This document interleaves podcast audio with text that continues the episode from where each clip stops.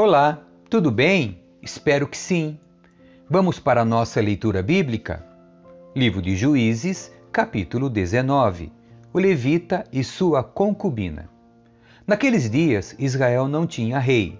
Havia um homem da tribo de Levi que morava num lugar afastado, na região montanhosa de Efraim. Certo dia, ele trouxe para casa uma mulher de Belém de Judá para ser sua concubina. Mas ela cirou com ele e voltou para a casa de seu pai em Belém. Cerca de quatro meses depois, seu marido foi a Belém para reconquistá-la e convencê-la a voltar com ele. Levou consigo um servo e dois jumentos. Quando ele chegou, a mulher o levou até seu pai, que o recebeu com alegria. O sogro insistiu para que ficasse algum tempo, e ele, e ele permaneceu ali três dias, comendo, bebendo e dormindo. No quarto dia, levantaram-se cedo e ele estava pronto para partir, mas o pai da mulher disse a seu genro: Como alguma coisa antes de sair. Os dois se sentaram, comeram e beberam. Então o pai da mulher disse: Por favor, fique mais uma noite e alegre seu coração. O homem se levantou para partir, mas o sogro continuou a insistir para que ele ficasse. Por fim, ele cedeu e passou mais uma noite ali. Na manhã do quinto dia, ele se levantou cedo e estava pronto para sair, e outra vez o pai da mulher disse: Como alguma coisa, deixe para sair à tarde. Assim, fizeram mais uma refeição juntos. Mais tarde, quando o homem, a concubina e o servo se preparavam para partir, o sogro disse: Já está escurecendo, passe a noite aqui e alegre seu coração. Amanhã você pode levantar cedo e partir. Dessa vez, porém, o homem estava decidido a partir. Rumou para Jebus, isto é, Jerusalém, levando consigo os jumentos com suas celas e a concubina.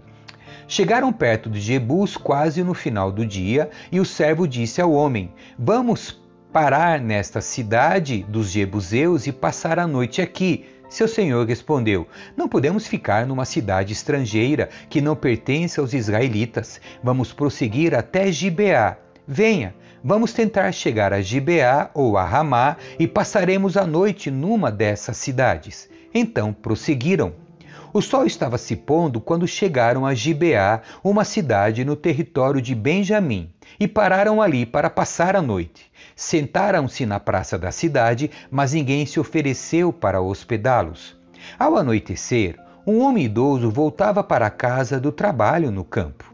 Era da região montanhosa de Efraim, mas morava em Gibeá, onde os habitantes eram da tribo de Benjamim. Quando viu os viajantes sentados na praça da cidade, perguntou de onde vinham e para onde iam.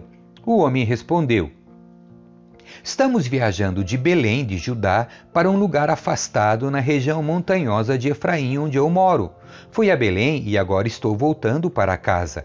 Ninguém quis nos hospedar, embora tenhamos tudo de que precisamos. Temos palha e forragem para os jumentos e bastante pão e vinho para nós. Vocês são bem-vindos em minha casa, disse o homem idoso. Eu lhes darei o que precisarem. Não passem a noite na praça de jeito nenhum. Ele os levou para casa e alimentou os jumentos. Depois que lavaram os pés, comeram e beberam juntos. Enquanto eles se alegravam, um grupo de homens perversos da cidade cercou a casa. Começaram a bater na porta e gritar para o velho, o dono da casa: Traga para fora o homem que está hospedado com você, para que tenhamos relações com ele. O dono da casa saiu e falou com eles: Não, meus irmãos, não façam tamanha maldade. O homem é hóspede em minha casa, e uma coisa dessas seria uma vergonha. Tome minha filha virgem e a concubina do homem. Eu as trarei para fora e vocês poderão violentá-las e fazer o que desejarem, mas não façam uma coisa vergonhosa dessas com meu hóspede. Eles, porém, não deram ouvidos. Então Levita pegou sua concubina e a empurrou para fora. Os homens da cidade abusaram dela e a estupraram a noite toda. Por fim, quando o sol começou a nascer, eles a largaram. Ao amanhecer, a mulher voltou para a casa onde o marido estava hospedado, caiu junto à porta da casa e ali ficou até o dia clarear. Quando o marido se levantou e abriu a porta para sair e seguir viagem, lá estava a concubina caída à porta com as mãos na soleira. Ele disse: Levante-se, vamos embora. Mas não houve resposta. Então ele pôs o corpo da mulher sobre o jumento e a levou para casa. Quando chegou em casa, pegou uma faca, desmembrou o corpo da concubina em doze partes e enviou uma parte para cada tribo em todo o território de Israel. Todos que viram isso disseram: Desde que os israelitas saíram do Egito, nunca se cometeu um crime tão horrível. Pensem bem: o que vamos fazer? Quem vai se pronunciar? Capítulo 20 guerra entre Israel e Benjamim.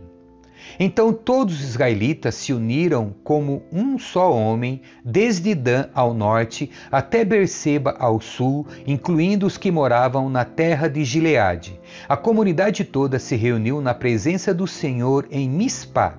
Os líderes de todo o povo e todas as tribos de Israel, quatrocentos mil guerreiros armados com espadas, tomaram seus lugares na reunião sagrada do povo de Deus.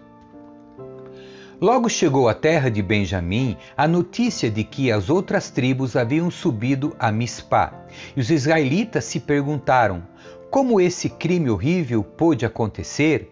O levita, marido da mulher assassinada, disse: Minha concubina e eu chegamos para passar a noite em Gibeá, cidade da tribo de Benjamim. Naquela noite, alguns dos líderes da cidade cercaram a casa com a intenção de me matar e violentaram minha concubina até ela morrer. Então desmembrei o corpo dela em doze partes e as enviei para todos os territórios da herança de Israel, pois esses homens cometeram um crime terrível e vergonhoso. Portanto, todos vocês, israelitas, decidam agora o que se deve fazer a esse respeito. Todos se levantaram ao mesmo tempo e declararam: Nenhum de nós voltará para casa, nenhum só homem. Mas é isso que faremos a Gibeá. Realizaremos um sorteio para resolver quem a atacará. A décima parte dos homens de cada tribo ficará responsável por providenciar a alimentação dos guerreiros, e o restante se vingará de Gibeá de Benjamim por esse ato vergonhoso cometido em Israel. Todos os israelitas estavam plenamente de acordo e se uniram para atacar a cidade. As tribos de Israel enviaram mensageiros à tribo de Benjamim para lhes dizer que crime terrível foi cometido em seu meio. Entreguem os homens perversos de Gibeá para que os executemos e eliminemos esse mal de Israel. Mas o povo da tribo de Benjamim não deu ouvidos. Em vez disso, vieram de suas cidades e se reuniram em Gibeá para lutar contra os israelitas. Ao todo, 26 mil guerreiros armados com espadas chegaram a Gibeá para se juntar à tropa especial de 700 homens que viviam ali. Dentre todos esses guerreiros, havia um grupo de 700 canhotos, e cada um deles conseguia atirar uma pedra com uma funda e acertar um fio de cabelo com precisão. Sem os guerreiros de Benjamim, Israel tinha 400 mil soldados hábeis no uso da espada. Antes da batalha, os israelitas foram a Betel e perguntaram a Deus: Qual das tribos deve ir primeiro e atacar o povo de Benjamim? O Senhor respondeu: Judá irá primeiro. Na manhã seguinte, os israelitas partiram bem cedo e acamparam perto de Gibeá. Então avançaram em direção a Gibeá para atacar os homens de Benjamim. Os guerreiros de Benjamim que estavam defendendo a cidade saíram e mataram 22 mil israelitas no campo de batalha naquele dia. Mas os israelitas animaram uns aos outros e mais uma vez assumiram sua posição no mesmo lugar do dia anterior. Eles tinham subido a Betel, chorando na presença do Senhor até a tarde.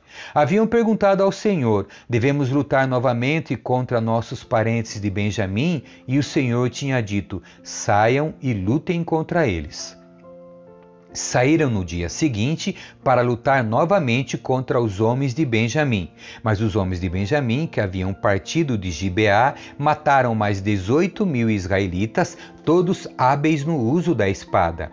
Então todos os israelitas subiram a Betel, choraram na presença do Senhor e jejuaram até a tarde. Também apresentaram ao Senhor holocaustos e ofertas de paz. Os israelitas subiram para buscar a direção do Senhor. Naqueles dias, a arca da aliança estava em Betel, e Finéias, filho de Eleazar e neto de Arão, era o sacerdote. Eles perguntaram ao Senhor: Devemos lutar novamente contra nossos parentes de Benjamim ou devemos parar? O Senhor disse: Vão, amanhã eu os entregarei em suas mãos. Então os israelitas armaram emboscadas ao redor de Gibeá. Avançaram contra os guerreiros de Benjamim no terceiro dia e tomaram suas posições nos mesmos lugares de antes. Quando os homens de Benjamim saíram para atacar, foram atraídos para longe da cidade como antes, começaram a matar os israelitas. Cerca de 30 israelitas morreram nos campos abertos, ao longo da estrada que vai para Betel e da estrada que leva de volta a Gibeá. Os guerreiros de Benjamim gritaram: Derrotamos vocês como antes. Mas os israelitas já haviam planejado fugir para que os homens de Benjamim os perseguissem pelas estradas e fossem atraídos para longe da cidade. Quando os guerreiros israelitas chegaram a Baal Tamar, voltaram-se e assumiram suas posições. Enquanto isso, os israelitas que estavam escondidos na emboscada a oeste de Gibeá entraram em combate. Dez mil soldados da tropa especial de Israel avançaram contra Gibeá. A luta foi tão intensa que Benjamim não percebeu a calamidade que estava por vir. O Senhor ajudou Israel a derrotar Benjamim, e naquele dia os israelitas mataram 25 e 100 guerreiros de Benjamim, todos hábeis no uso da espada. Então os homens de Benjamim viram que estavam derrotados. Os israelitas bateram em retirada diante dos guerreiros de Benjamim, a fim de dar aos homens que estavam escondidos na emboscada mais espaço para atacar Gibeá. Aqueles que estavam escondidos avançaram de todos os lados e mataram todos os habitantes. Tinham combinado de mandar como sinal de dentro da cidade uma grande nuvem de fumaça. Quando os israelitas viram a fumaça, voltaram e atacaram os guerreiros de Benjamim. Àquela altura, os guerreiros de Benjamim haviam matado cerca de 30 israelitas e gritaram: Derrotamos vocês como antes. Mas quando os guerreiros de Benjamim olharam para trás e viram que em todas as partes da cidade a fumaça subia ao céu, os guerreiros de Israel se voltaram e atacaram. Os homens de Benjamim ficaram apavorados, pois perceberam a calamidade que estava prestes a vir sobre eles deram meia volta e fugiram diante dos israelitas em direção ao deserto, mas não conseguiram escapar da batalha, pois soldados que saíram das cidades vizinhas também os atacaram. Os israelitas cercaram os homens de Benjamim e os perseguiram até os alcançarem no local de descanso a leste de Gibeá. Naquele dia, 18 mil dos guerreiros mais corajosos de Benjamim morreram na batalha. Os sobreviventes fugiram para o deserto em direção à rocha de Rimon, mas os israelitas mataram 5 mil deles ao longo da estrada. Eles continuaram a perseguição e mataram mais dois mil homens perto de Gidom. Naquele dia, portanto, a tribo de Benjamim perdeu 25 mil guerreiros valentes e hábeis no uso da espada, e restaram apenas 600 homens que fugiram para a rocha de Rimon, onde viveram durante quatro meses. Os israelitas voltaram e mataram todo o ser vivo que restou nas cidades, pessoas, animais e tudo que encontraram. Também queimaram todas as cidades por onde passaram. Capítulo 21 Esposas para os homens de Benjamim. Os israelitas haviam jurado em Mispá: Jamais entregaremos nossas filhas em casamento a homens da tribo de Benjamim. Então o povo foi a Betel e permaneceu na presença de Deus até a tarde, chorando sem parar em alta voz. Ó Senhor, Deus de Israel, por que aconteceu isso com Israel? Diziam: Agora está faltando uma de nossas tribos. Na manhã seguinte, bem cedo, construíram um altar e ali apresentaram holocaustos e ofertas de paz. Então os israelitas disseram: Quem dentre as tribos de Israel não participou da reunião sagrada que realizamos em Mispá, na presença do Senhor? Naquela ocasião, haviam feito um juramento solene na presença do Senhor de que matariam quem se recusasse a comparecer. Os israelitas tiveram pena de seu irmão Benjamim e disseram: Hoje foi eliminada uma das tribos de Israel. Como conseguiremos esposas para os poucos que restaram, se juramos pelo Senhor que não lhes daríamos nossas filhas em casamento? Então perguntaram: Quem dentre as tribos de Israel não compareceu conosco a Mispá quando nos reunimos na presença do Senhor? E descobriram que ninguém de Jabes de Gileade havia participado da reunião sagrada. Ao contarem ao povo, verificaram que ninguém de Jabes de Gileade estava presente. Então, a comunidade enviou 12 mil de seus melhores guerreiros a Jabes de Gileade com ordens para matar seus habitantes, incluindo mulheres e crianças. É isto que vocês devem fazer, disseram. Destruam completamente todos os homens e também todas as mulheres que não forem virgens. Entre os habitantes de Jabes de Gileade, encontraram 400 moças que nunca haviam se deitado com o homem e as levaram para o acampamento em Siló, na terra de Canaã. Toda a comunidade enviou uma delegação de paz aos homens restantes de Benjamim que estavam na rocha de Rimon. Os homens de Benjamim voltaram e receberam como esposas as quatrocentas mulheres de Jabes de Leade que tinham sido poupadas, mas não havia mulheres em número suficiente para todos eles. O povo teve pena de Benjamim, pois o Senhor havia aberto uma lacuna entre as tribos de Israel. Então os líderes da comunidade perguntaram: como conseguiremos esposas para os poucos homens que restaram, uma vez que as mulheres da tribo de Benjamim foram mortas? Os sobreviventes precisam ter herdeiros para que não seja eliminada uma tribo inteira de Israel. Contudo, não podemos lhes dar nossas filhas em casamento, pois juramos solenemente que quem o fizer ficará sob a maldição de Deus.